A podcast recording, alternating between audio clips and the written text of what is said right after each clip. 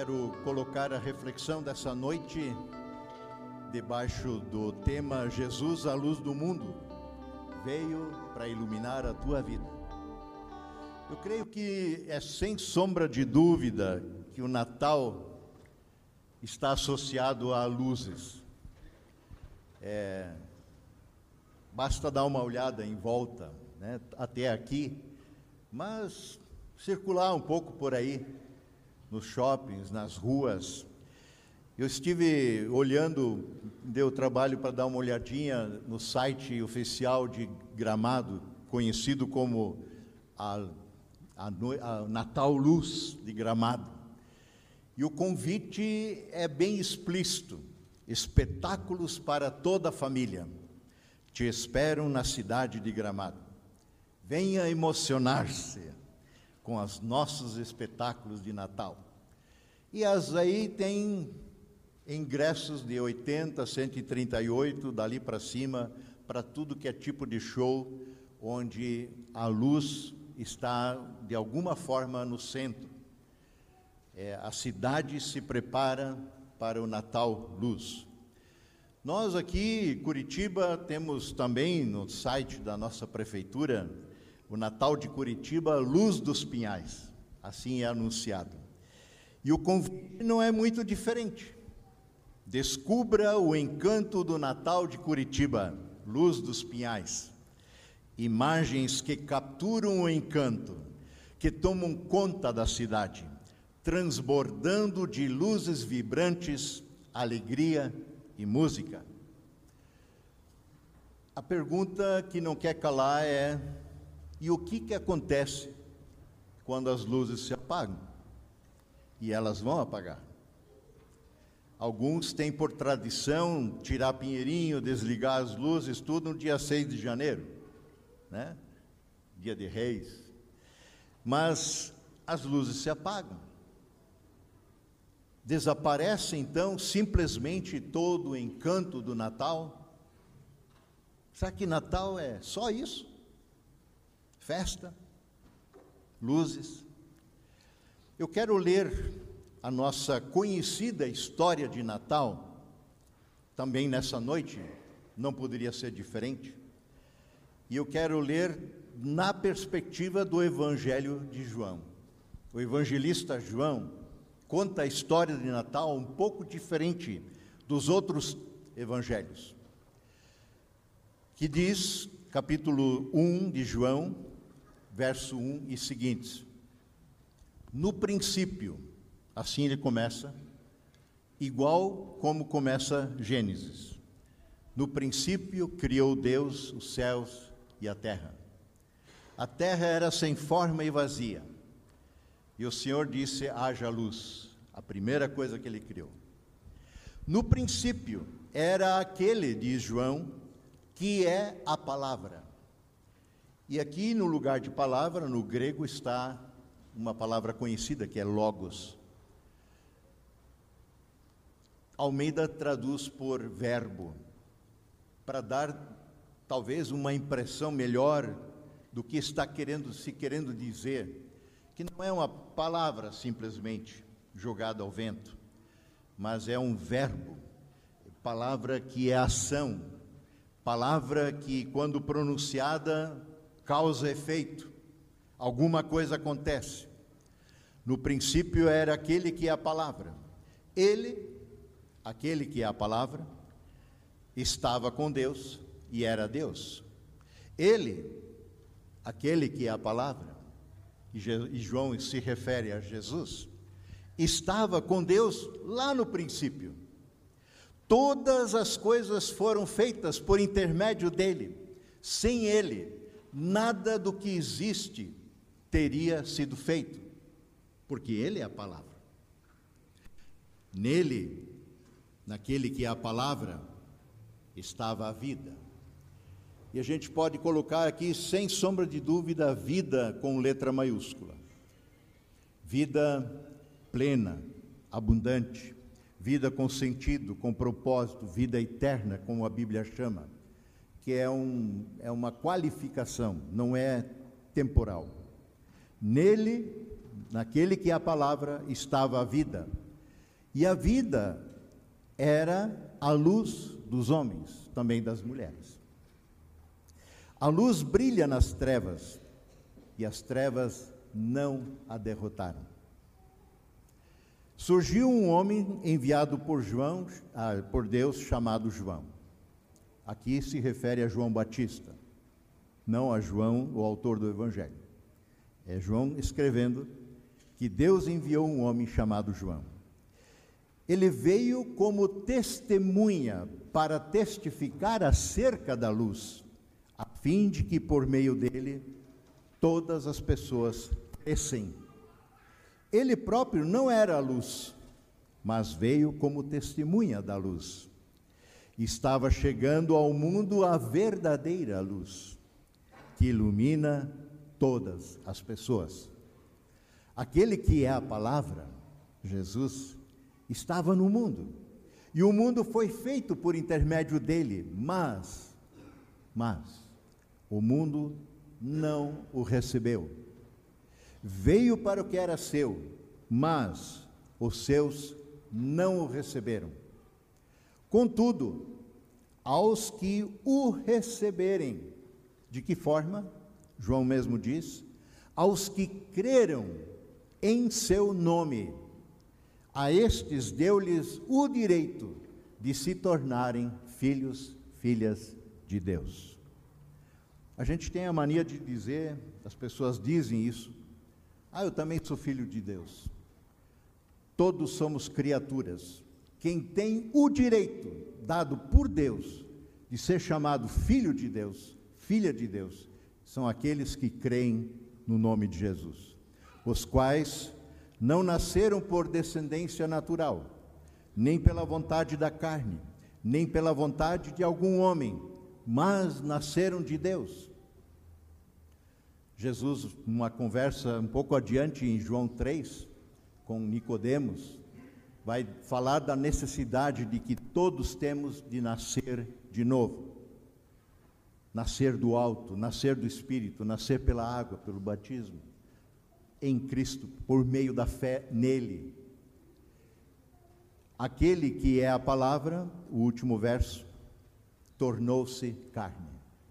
Aquele que é a palavra, que estava no princípio, por meio de quem tudo foi feito, virou gente, nasceu entre nós, Natal, e viveu entre nós.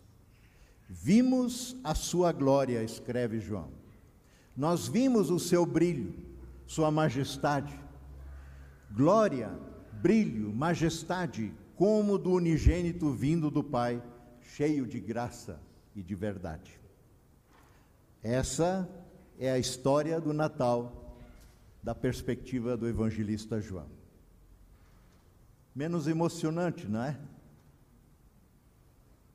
Menos encantadora, talvez. Menos magia, menos espetacular menos radiante, menos brilho, menos show, mas a verdadeira história do Natal. Sem aquelas luzes, presentes, ceia, Papai Noel, duendes, magia, aquelas músicas que não tem nada a ver com o Natal, que o povo canta. Deixei meu sapatinho na janela do quintal. Ah, do quintal é onde que ele deixou, não sei. Eu só sei que Papai Noel deu presente para ele. Ou aquele, aquela outra música que eu acho assim, de alguma forma, pelo menos o autor foi, foi corajoso o suficiente para revelar que a coisa não é como todo mundo pensa. Anoiteceu, o sino gemeu, e a gente ficou feliz a rezar, Papai Noel, vê se você tem a felicidade para você me dar. E eu pensei que todo mundo fosse filho de Papai Noel, bem assim, felicidade, eu pensei que fosse um brinquedo, uma brincadeira de papel. Já faz tempo que pedi, mas Papai Noel não vem, com certeza já morreu. Ou então felicidade é brinquedo que não tem. Para muita gente, muita gente, é, a tradição natalina, entre luzes, presentes, ceia, Papai Noel, inclui também uma, um encontro com o religioso, um tempo de vir ao culto, de estar aí. Eu não sei por que razão você veio. A gente passa o olho daqui assim, eu vejo muitos rostos novos. Ou a minha memória já não é boa o suficiente para lembrar a cada ano que você veio. Eu não sei se você vem por tradição. Eu não sei se você vem cumprir o calendário religioso natalino. Alguns vêm assim, por tradição. Outros vêm porque sempre vêm, porque culto faz parte da vida cristã. Não dá para dispensar o culto. O Senhor nos insere por meio da fé no seu corpo, na sua igreja. Ela é absolutamente necessária para a nossa vivência cristã.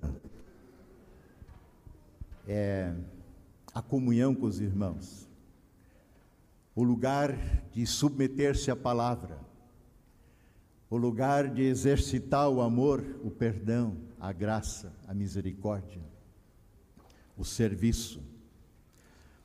Pode ser também que você esteja aqui hoje à noite porque foi intimado pela namorada, pela esposa, pelos filhos, pela vizinha. Eu me lembro muito de um, uma pessoa especial. É, há muitos anos atrás, nessa comunidade. Na época de Natal, ele caiu na besteira de falar para a vizinha de baixo, diz, olha, esse Natal você pode pedir o que quiser, eu vou te dar. E, e ela disse, é verdade? Sim. Então eu quero uma coisa, eu já não consigo mais ir lá no culto, na Redentor, você me leva lá? Levo. Já que pediu, me comprometi, vamos lá. A senhora sentou ali naquele primeiro banco ali do, do corredor. E ele ficou parado atrás daquela coluna do lado esquerdo aqui. De vez em quando dava para ver a pontinha da cabeça. Eu não o conheci, conhecia na época. Só que a palavra de Deus desviou a coluna e tocou o coração dele. Naquela noite, aquele homem teve o privilégio de conhecer Jesus e sua vida foi mudada. Então eu não sei por que razão você veio aqui hoje à noite, mas uma coisa eu sei: você não está aqui por acidente, você não está aqui por acaso. Deus tem sim um plano para você, Ele tem uma palavra especial para você, também aqui hoje. Ele quer, dentro do nosso tema, iluminar a tua vida de um jeito que você sequer consegue imaginar, de um jeito que você nunca viveu antes, se você não conhece Jesus pessoalmente. Talvez você esteja vivendo tempos de densas trevas, não sei. Perdeu o emprego, os negócios não, não vão bem, desavenças na família, com os filhos adolescentes ou não talvez um divórcio, lutando com uma doença. Trevas, mais trevas que você não consegue mais vislumbrar uma luz no fim do túnel.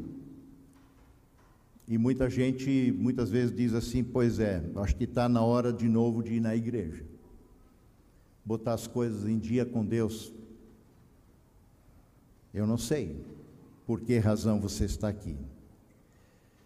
Mas João fala do Cristo de Deus que veio à terra. E ele diz: nele, neste que é a palavra, estava a vida.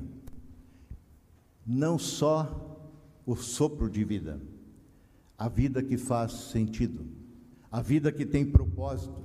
E esta vida era a luz dos homens e das mulheres, das pessoas. A luz brilha nas trevas e as trevas não a derrotaram.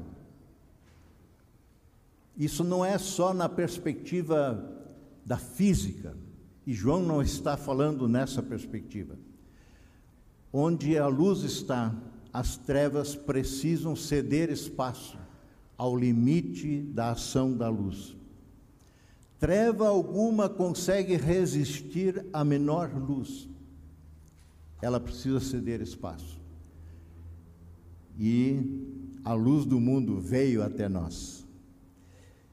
João não está falando de física, como eu disse. Ele está falando, se referindo à nossa vida, numa perspectiva espiritual. Quando eu vivo separado de Deus, encontro-me em densas trevas espirituais. Eu estou por conta própria. Quando eu tento levar a minha vida por minha própria conta, tentando fazer o que eu acho que é certo, tentando fazer o que eu acho que é bom, tentando pelo menos me adequar a uma moral conveniente, o corretamente, o politicamente correto, eu fico tateando no escuro, ouvindo um, ouvindo aquele, ouvindo a opinião da maioria. Quando tento controlar tudo e todos, como se faz, como é da natureza humana caída.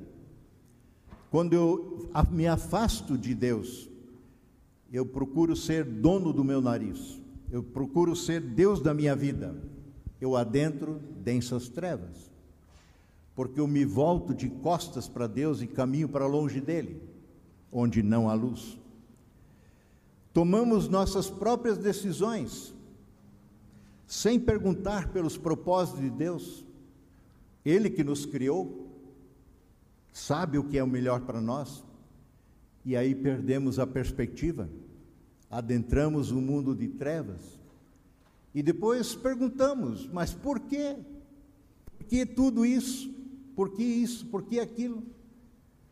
Lembre-se, voltar-se de costas para Deus, rebelar-se contra Ele, que a nossa natureza é assim, é a essência do pecado. Muitas vezes a gente pensa o pecado como fazer uma coisa e outra, especialmente terrível. Isso são atitudes pecaminosas. A essência do pecado está na rebelião contra Deus. Não perguntar por Ele, não desejar Sua presença, Sua direção. E o pecado, gente querida, deixa sequelas, tem consequências. O salário do pecado é a morte, que não é a mera morte física, a inexistência, é uma vida sem vida. E talvez você chegue aqui hoje com um mundo de perguntas, querendo respostas de Deus. Deus, por que, que isso aconteceu comigo? Por que isso? Por que aquilo? Jesus veio cercado de luzes, por assim dizer. Ele que deixou a glória, o brilho extremo da sua presença gloriosa, para nascer nesse mundo de trevas. É assim que o profeta anuncia. A terra de Naftali, terra de Zebulão, que habitava em densas trevas, eis que vos vem a luz de Deus. A glória do Senhor brilhou ao redor dos pastores, como lemos aqui em Lucas 2, verso 10. Eu não li o começo do verso. Mas ali os pastores, numa noite como outra qualquer para eles, pastoreando e cuidando do rebanho, talvez sentados em volta de uma fogueira, esperando o tempo passar para ir dormir, eis que os anjos aparecem. Uma glória, um luzeiro só, e lhes é anunciado: hoje lhes nasceu o Salvador na cidade de Davi, que é Cristo, o Senhor.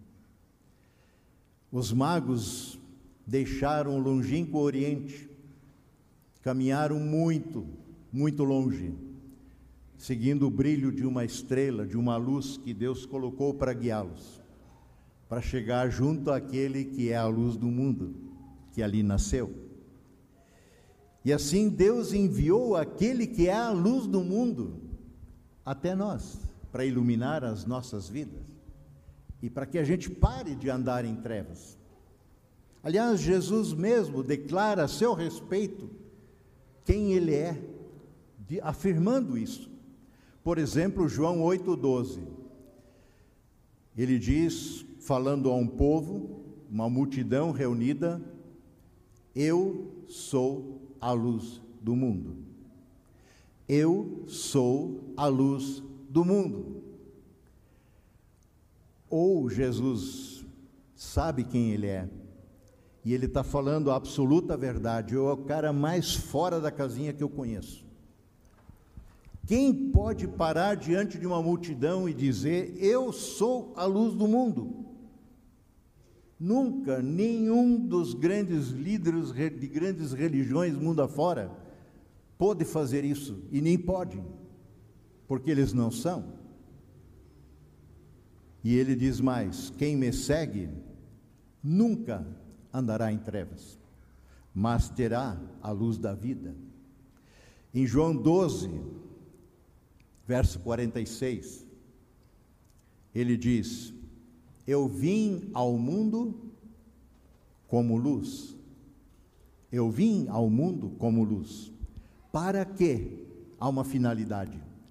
Todo aquele que crê em mim não permaneça nas trevas. E só para encerrar, porque tem outras citações, João 3,16 talvez é o texto mais conhecido da Bíblia, tirando talvez Salmo 23. O Senhor é meu pastor. Jesus diz na conversa com Nicodemos, porque Deus tanto amou o mundo, de tal maneira, com tal profundidade, e no lugar do mundo você pode sim botar o teu nome. Que ele deu o seu filho unigênito, para que todo que nele crer não pereça, não morra, mas tenha vida eterna. Pois, a gente geralmente para ali. Pois Deus enviou o seu filho ao mundo não para condenar o mundo, mas para que este, o mundo, fosse salvo por meio dele. Quem nele crê não é condenado. Mas quem não crê já está condenado, pois porque não crê no nome do Filho unigênito de Deus. Já sigo com a leitura. É, talvez você se espante com o que eu vou dizer, mas você sabe que nenhuma pessoa nessa terra será necessariamente condenada pelo seu pecado, porque este Jesus levou sobre si. A cruz, a morte de cruz, lá ele levou o teu e o meu pecado, pecado daqueles do passado e dos que ainda virão. Mas nós seremos condenados. Não há salvação fora de Jesus, porque ele que morreu por nós. E quem nele não crê, continua condenado, porque não aceita o projeto de salvação de Deus por meio do seu filho. E o julgamento fica claro, verso 17, 19, desculpe, na sequência. Esse é o julgamento. A luz veio ao mundo, Jesus, mas os homens, as pessoas, amaram as trevas e não a luz, porque as suas obras eram más. Se o teu coração está em trevas, você talvez resista se aproximar da luz de Deus, que é Cristo, que é a palavra. Porque ela vai, quanto mais perto você chega, mais essa palavra há de revelar o conteúdo do nosso coração, quem nós somos de fato. Esse é o julgamento. A luz veio ao mundo, mas as pessoas amaram as trevas. Não querem se achegar à, luz porque ela revela quem nós somos. Mas lembre-se, em Cristo há perdão. Então, que a sua oração nessa noite seja: Senhor, não sei direito, talvez, por que estou aqui hoje. Que a tua luz brilhe sobre a minha vida. Que a tua luz brilhe sobre a minha vida para que eu possa ver e te reconhecer como verdadeiro Deus que és. Que a tua luz brilhe sobre a minha vida, sobre a tua vida, para que eu possa te reconhecer e ver como verdadeiro Deus que és. Que a tua luz brilhe sobre a minha vida e a tua vida, para que possamos ter um caminho iluminado pela tua verdade, pela tua vontade, e não andemos mais em trevas. Que a tua luz brilhe sobre a tua e a minha vida, para que eu consiga me ver melhor, saber quem eu sou, me conhecer melhor, porque eu preciso de ti, Senhor. Eu preciso do teu perdão. Que essa seja a tua oração. Pesquisas do último censo do IBGE no Brasil mostra que o Brasil tem 50% de católicos e 31% de evangélicos. E aí vai pela declaração da boca de, daquele que é entrevistado. O que implica dizer que 81% da nação brasileira se declara a si mesma cristã. O que pressupõe o seguinte: 81% da nação brasileira deveria conhecer a história do Natal. Deveria saber que no Natal nós celebramos o nascimento do Filho de Deus, Jesus Cristo, o Salvador do mundo. Mas você saberia me dizer qual é a razão pela qual Jesus veio a esse mundo? Você realmente sabe por que Jesus veio e o que ele veio fazer nesse mundo? Se isso não está claro para você, se isso não te diz respeito, se isso não pulsa no teu coração, então lamento te dizer que você celebra o Natal pela motivação errada. Natal não é uma tradição a ser cumprida. Tem tudo a ver com Cristo vivo, ressurreto, aquele que morreu para nos salvar. Eu quero concluir, preciso concluir. Eu recebi essa semana um vídeo, ou foi semana passada, não lembro direito, é um vídeo muito interessante e relevante para o nosso tema aqui hoje. É de é um na verdade é um áudio. Ele está em italiano e ele contém uma figura de Jesus batendo a porta, uma figura muito antiga e conhecida de William Holman Hunt, um cara que viveu, nasceu lá em 1827. E é um monólogo que Jesus faz é, vai falando consigo mesmo à porta da qual ele bate. O Ademir e a Cledi traduziram do italiano, a quem agradeço, e eu não poderia deixar de compartilhar esse monólogo com vocês, que diz: Jesus, a princípio, falando, estamos quase, daqui a pouco será o meu aniversário Porém, eu acho que sou o único a quem não se consegue, se pode fazer uma festa surpresa.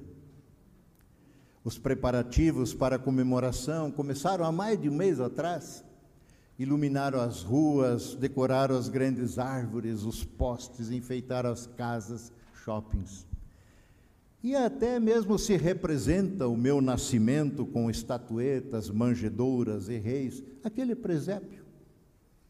Também este ano acontece o mesmo. É bom saber que, pelo menos neste período, alguém pensa em um pouquinho em mim. Ao menos é assim que eu esperava. Nenhum dos presentes de Natal que as pessoas compram é para mim, mas me parece carinhoso. E vocês, como se sentiriam se no dia do seu aniversário todos trocassem presentes e nenhum fosse para você? Porém, é assim comigo, todos os anos. Fala-se tanto do meu aniversário sem ao menos citar o meu nome. Depois, olhando aqui, vi muita gente que fazia compras. Tinha uma senhora que, para presente, comprou um vinho, uma garrafa de vinho caríssimo. Obrigado, mas não precisava, podia até ser uma garrafa de água, pensei eu. Ah, nem é para mim. A atenção de todos é sobre a minha festa, mas de mim nem falo. Se festeja a data do meu nascimento, mas eu, ao contrário, não sou ao menos convidado para a minha festa. Mas é assim mesmo. No ano passado entrei em uma casa de pessoas que não haviam me convidado para estar ali e eu fiquei num canto observando eles. Comiam, bebiam, riam, brincavam. E aí, à meia-noite, entrou um senhor vestido de vermelho, com barba branca, e as crianças gritavam: Papai Noel, Papai Noel, e faziam aquela festa. É fácil trazer presentes num trenó puxado a renas, mas tente passar pelo Gólgota, pelo Calvário, pela cruz, com pessoas disputando com os guardas espaço para te espancar, zombar, cuspir, açoitar. Resumindo, naquela casa eu nem existia, como não estou em tantas outras casas que celebram o Natal. Em muitas casas, a cada ano que passa, são mais e mais festas de Natal sem a presença do festejado. Porém, sabe o que eu faço? Farei uma festa, uma festa incrível, daquela que você se sente no sétimo céu, uma festa que não terminará nunca, e eu desejo muito que você esteja nela. A Bíblia fala, Jesus fala do, de um grande banquete um banquete onde Ele mesmo vai nos servir. Esta noite eu estou te mandando o meu convite. É importante porque quem não responder ficará de fora. Quem não responder ao meu convite ficará de fora. Lembram da parábola das dez virgens? Já escrevi o teu nome no convite e desejo que sentes comigo à mesa. Você deve só aceitar o meu convite. Eu vim a esse mundo há mais de dois mil anos atrás para dar a minha vida por você. E por você eu fui pregado naquela cruz para te salvar. Aceite o meu sacrifício. Aceite o meu convite. Permita-me entrar no teu coração. Eis que estou à porta e bato. E nós só podemos abrir nós mesmos, porque essa porta se abre por dentro. Eis que estou à porta e bato, diz Jesus. Abre-a. Aceite o meu convite. Aliás, o Cristo ressurreto, ele em Apocalipse fala às igrejas, às sete igrejas, e a uma delas, chamada Laodiceia, ele diz o seguinte, Apocalipse 3, 19 e 20: Eu corrijo e disciplino aqueles que amo. Por isso sejam zelosos e arrependam-se. Preste atenção, diz o Senhor, o Cristo vivo. Estou à porta e bato. Se você ouvir a minha voz, não a minha, é Jesus quem fala. Se você ouvir a minha voz, e você sabe disso, e abrir a porta, eu entrarei e cearei contigo, e você comigo, e nós teremos comunhão, numa refeição, juntos, como amigos. O que você vai fazer aqui, vai fazer hoje à noite? O que se fará agora diante disso? Voltar para casa do jeito que você veio? Tudo segue na mesma? Renda a sua vida a Cristo hoje, agora. Ele ouve orações. Eu quero convidar você, a comunidade, a fechar os seus olhos, a ter um tempo de oração pessoal. Diga isso a Ele, Senhor, eu tenho tentado tocar minha vida por minha própria conta e risco. Não tenho ido a lugar algum com isso. Estou aqui de novo, Natal, para ver se as coisas se engrenam. Mas sem Jesus você está por conta própria mesmo. Diga isso a ele. Convide-o a entrar. E sua vida não será mais a mesma. A luz de Cristo fará a diferença na sua jornada.